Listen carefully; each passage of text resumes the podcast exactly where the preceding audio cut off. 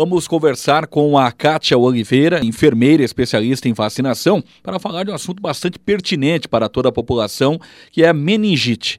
Casos da doença apresentam um aumento significativo no país e reforçam a importância da vacinação. Kátia, primeiramente, bom dia. Muito obrigado pela gentileza da entrevista à Rádio CBN.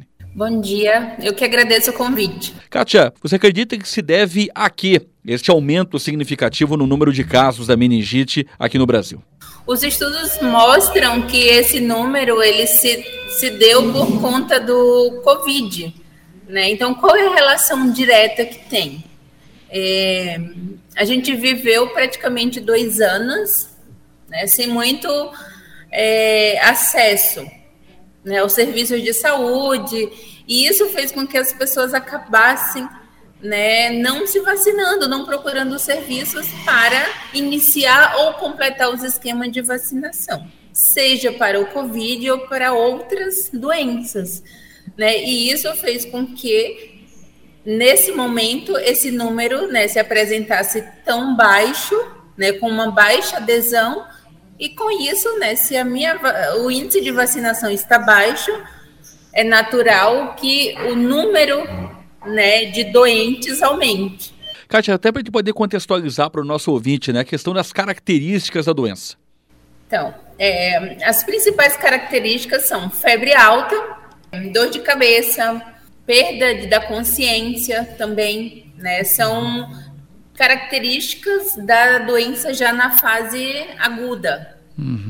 Mas é sempre importante, caso né, essa criança ou esse adolescente ou adulto apresente um desses sintomas, né, procure um médico, porque nem todos os sintomas são, é, desculpa, meningite. Uhum. Essa doença ela pode se apresentar de outras formas também. Então, para que não tenha um diagnóstico né, de outra doença ou acabe achando que todas as vezes que está com febre, está com meningite, né, o ideal é que procure o serviço de saúde para que o médico possa diagnosticar essa doença. As características dos sintomas, Kátia, eles variam de acordo com a faixa etária do paciente? Não obrigatoriamente, é natural que a criança ela, ela sempre tenha né, ali mais é, febre, né? A depender da idade, a criança ela não consegue externar né, o que está sentindo, trazer ali para os pais ou responsáveis, né, dor de cabeça, dor no corpo, né, enfim. Então, é, é sempre importante ter como parâmetro ali a febre né? E se atentar também se a caderneta de vacinação está atualizada, se esse esquema de vacinação está completo também. Contágio da doença, Kátia, puder contextualizar também para o ouvinte da CBN a possibilidade de transmissão da doença. Sim. É, essa doença ela pode ser o contato de pessoa a pessoa também, a, meningite ela se apresenta de diversas formas. Então a gente tem a meningite bacteriana, que é a mais grave. A gente tem a meningite viral, né, que não tem vacina, e tem a meningite fúngica também. Né? Então, é, volto a falar, é bem importante é, consultar o médico para que possa ser diagnosticada essa doença e qual é a meningite. A gente tem vacinas para as é, meningites bacterianas. A gente tem disponível no, na rede pública a meningite C, né, para o sorotipo C. Na rede privada, a CWY e para a meningite B. Né? Uhum. Vale lembrar que tem uma faixa etária que é da CWI, que é disponibilizada no SUS. Mas na rede privada, a vacina é disponibilizada para todas as faixas etárias. Uhum. A partir de dois meses que já tem indicação de tomar. É bem importante né, trazer um alerta aqui que por mais que essa que a meningite, né, essa doença, ela se apresente ali na faixa etária de 0 a 5 anos para as crianças, mas quem mantém a doença em circulação são os adolescentes e os adultos. Né? Logo, se esse público não tiver vacinado, né, é natural que essa criança esteja exposta a um risco. Por quê? Muitas vezes a criança ainda não está com o esquema de vacinação completo. Né, e acaba sendo mais exposta ao risco por conta da baixa imunidade. né? Ela não tem ainda anticorpo para a doença e ela acaba se contaminando mais, com mais facilidade. É uhum. É que pais e responsáveis procurem sempre um serviço de saúde, né, para que esse profissional habilitado ele possa estar orientando de quais vacinas, né, para faixa etária é necessário tomar naquele momento. Não é só a meningite é importante, né? A gente está vivendo um cenário onde a baixa adesão às vacinações, né, está fazendo com que a gente acabe correndo o risco de voltar né, algumas doenças que já foram erradicadas. Uhum. Então, é, a mensagem que eu quero passar nesse momento é essa. Claro que a importância da vacina né, com relação à meningite, mas o, a higiene também acredito tem um papel importante né, para poder amenizar o possível contágio da doença, né, Kátia? Sim, também. Né? Também. A gente não pode só atribuir a, a falta de higienização, mas é, é bem importante também, né, para a gente diminuir a circulação. Kátia, você acredita que a Covid-19 contribuiu para deixar a população em geral mais vulnerável para o contágio de doenças que até então não haviam mais registros, né, ou poucos registros no Brasil? Sim, a gente pode é, sim atribuir né, ao momento que a gente viveu do, do, da pandemia, onde as pessoas ficaram exatamente o que eu falei no primeiro momento. As pessoas eh, tiveram uma tendência de ficar mais reclusas, o que acabaram esquecendo muitas coisas. Né? Uma delas foi a importância é, de completar os esquemas, de iniciar os esquemas de vacinação né? Então, um pouco foi sim o Covid, né? Que trouxe aí esse cenário meio caótico, né? Para gente no sentido de dessa preocupação, né? Das baixas é, adesões à vacinação. A gente está vivendo um cenário aí onde né, a polio, a poliomielite, que era uma doença que já tinha sido erradicada, né, a gente está correndo o risco dela voltar exatamente por isso, pela baixa adesão à vacinação. E a importância também, né, Kátia, que os setores de saúde, né, municipais, estaduais, promovam né, mobilizações para que essas vacinas, né, não só a questão da meningite, poliomielite, esse esquema vacinal ele possa ser intensificado, né? Sim.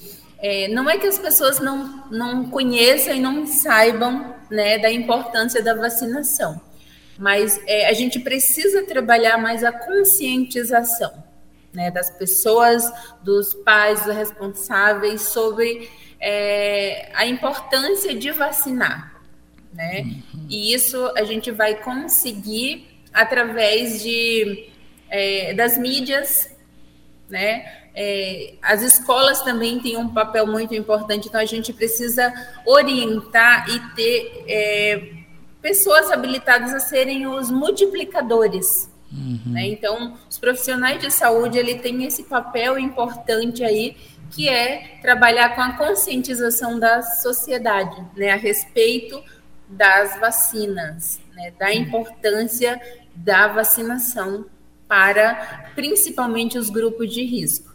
Né.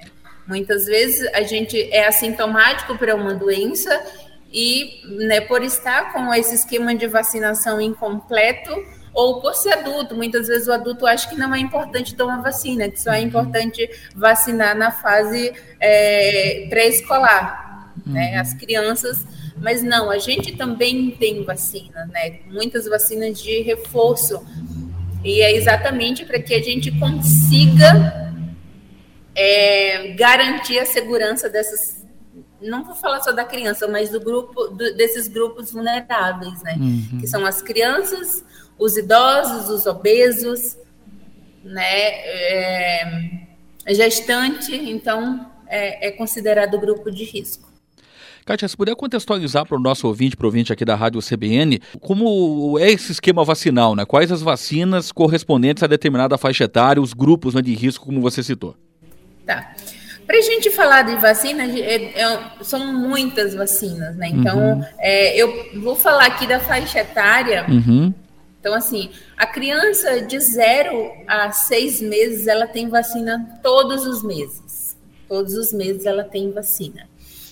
É, a partir disso, dá-se um intervalo maior entre as doses, mas ela tem, né? a criança ela tem vacina até os quatro anos, tá? Posteriormente a isso, ela tem um outro calendário, né, da criança e do adolescente, que aí acaba entrando HPV, as vacinas de campanha, né, a título disso a influenza, hoje o Covid também, né, que são vacinas que tem disponível, né, para os adolescentes. É, Gestante também tem um calendário específico para gestante. A gente tem um calendário de vacinação do adulto, né, que aí entre os reforços né, e as vacinas de campanha, né, influenza. É, e o idoso também, que tem um calendário de vacinação específico para o paciente idoso. É, talvez falar da vacina, né, de qual vacina para qual idade, a gente ia se estender muito aqui. Mas é sempre importante entender que, ah, se eu tenho dúvida, será que eu tenho alguma vacina? Procura um serviço de saúde, que seja uma unidade de saúde, uma clínica de vacinação, que esse profissional habilitado vai estar orientando né, sobre o esquema, se tem alguma vacina em atraso, qual o melhor momento para tomar essa vacina. Né? Então, é sempre importante a gente ter esse cuidado, ter cautela ao fazer a orientação, né, para é, não acabar confundindo também a cabeça né, dessa, desse adulto, né, desse idoso, e achar que todas as vacinas eu tomo em todas as faixas etárias. Não, a gente precisa avaliar caso a caso e entender né, se está no intervalo dessa vacina, né, qual vacina é, é melhor para aquele momento. Né? Então, é, o que a gente pode dar de exemplo aqui, que é para toda a faixa etária? A vacina da pneumonia, né? A vacina da influenza, que a partir de seis meses de idade a criança já pode tomar e já está disponível. Algumas vacinas são é, estão disponíveis apenas na rede privada, né, mas na rede pública também tem alguns imunizantes para todas as faixas etárias. Né? Então, volto a falar, é super importante procurar um profissional habilitado, que seja um médico, né, o médico da família, que seja um pneumologista, né, um outro médico, é, para que ele possa estar também indicando qual vacina, né, qual é o imunizante para aquela faixa etária. E é um momento bastante oportuno, né, Kátia? Vamos nos aproximando do fim do ano, muitas pessoas vão buscar um entretenimento né, merecido após um ano bastante desgastante e o ciclo vacinal completo ameniza em muito, né, diminui a possibilidade do contágio, né?